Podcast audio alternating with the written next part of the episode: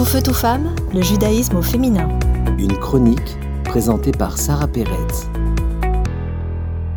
Aujourd'hui est un jour très spécial, Yom Yerushalayim. Depuis 1967, nous avons finalement pu réunir Jérusalem-Est et Jérusalem-Ouest. C'est aujourd'hui le 56e anniversaire de cette réunification après la guerre des six jours. Et j'enregistre ça d'Israël et je vous parle d'Israël où je viens de passer justement quelques jours à Yerushalayim.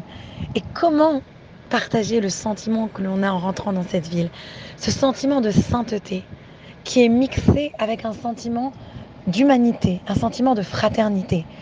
J'ai pu aller visiter le chouk, comme on l'appelle ici, cet endroit où tous les magasins sont ouverts, on peut trouver de la musique, du borékas ou du narguilé, pour tous les goûts.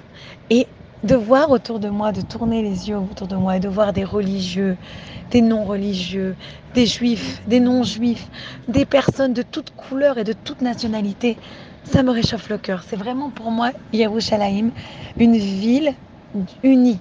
Malgré tout ce qu'on entend dans les médias, malgré tous les problèmes et les histoires, le sentiment que cette ville donne aux gens, c'est un sentiment de paix.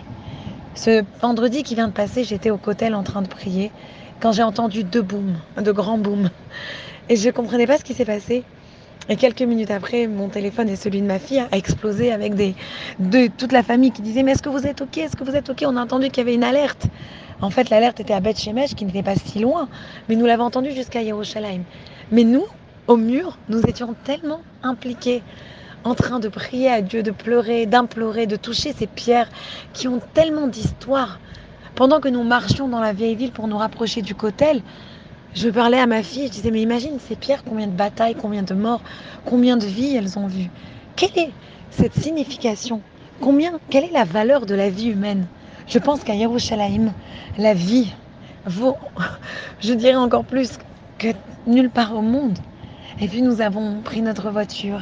Et voilà qu'on s'est même trompé de route. On a atterri à Jérusalem-Est en train d'essayer d'aller se rapprocher du, du cotel.